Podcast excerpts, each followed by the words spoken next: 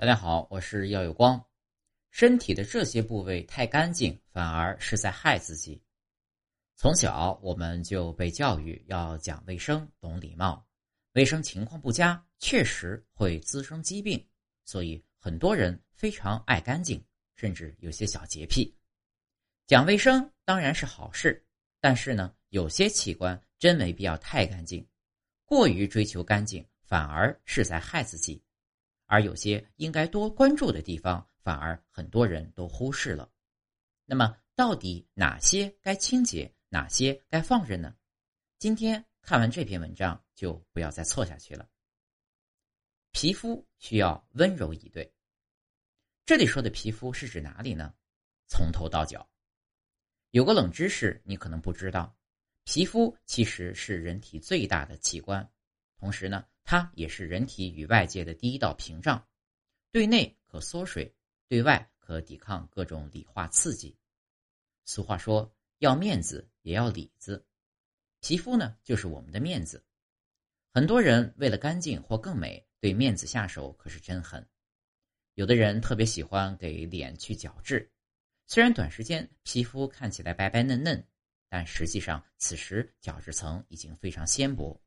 虽不至于吹弹可破，但稍有刺激，比如寒冷或者过过敏物，皮肤呢就会泛红，甚至红肿，变成了敏感性肌肤。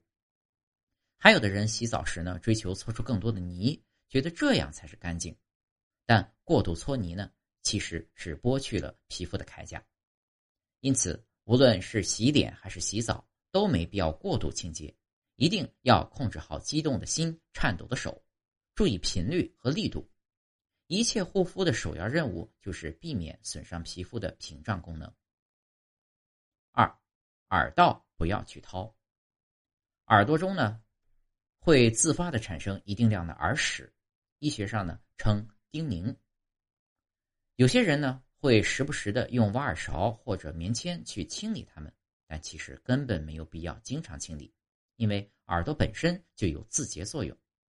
在我们吃饭、说话，甚至打哈欠时，随着下颌关节的运动以及体位的变化，耳屎往往可以自己排出来。此外，耳屎也并不是完全无用的，它可以维持耳道内弱酸性的环境，抑制细菌的增殖。如果掏得太干净，反而给微生物留下了可乘之机。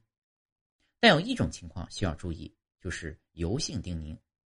由于它质地粘稠，不容易自己排除，有可能呢会阻塞耳道，对当对听力造成影响或产生耳鸣的时候呢，还是需要及时去医院五官科做一次深度清洁。三，鼻腔不要经常挖。呼吸的时候啊，鼻腔是帮我们湿润并初步过滤空气的存在，但空气质量不佳的时候，鼻子容易痒。很多人呢会忍不住挖一挖，当然不排除有些人是习惯性挖鼻孔，但在挖鼻孔的时候呢，指甲是很容易损伤鼻黏膜的，而黏膜下呢就是丰富的毛细血管网，如果伤的层次稍深，鼻血可要流出来了。想清洁鼻腔，可以用柔软的湿纸巾或手帕轻轻的擦拭。对于有鼻炎或者鼻塞的患者，洗鼻器冲洗也是值得考虑的方案。四，肠道不用洗澡。很多人都相信肠道里全是垃圾，应该经常给肠子洗洗澡。似乎只要把肠道清理的干干净净，就能吃得好、睡得好，身体倍儿棒。不过一般情况下，肠道不需要我们去清理，因为在我们的肠道里，除了排泄物，还有一些对健康非常重要的朋友，那就是肠道菌群。如果清理的太干净，反而会破坏肠道内的正常菌群。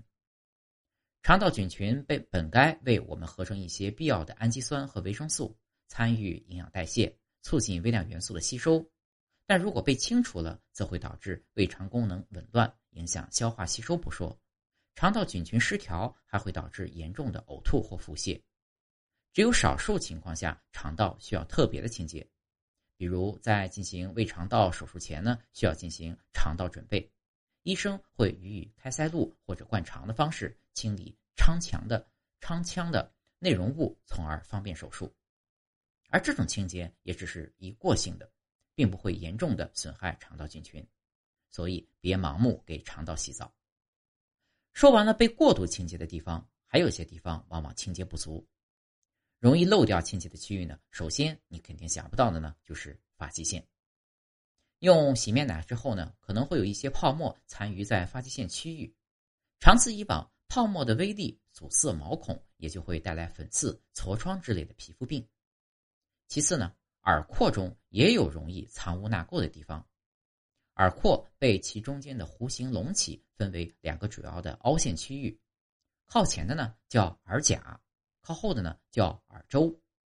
由于洗脸时它们在面部侧边，不易直接清洗，因此呢会残留一些污垢。洗澡的时候呢可以一并清洁。所以，对于皮肤、耳道、鼻腔、肠道这些部位，没事别过度清洁，它们比你想象的干净。如果真的爱干净，那么多关注一下发际线区域和耳廓吧。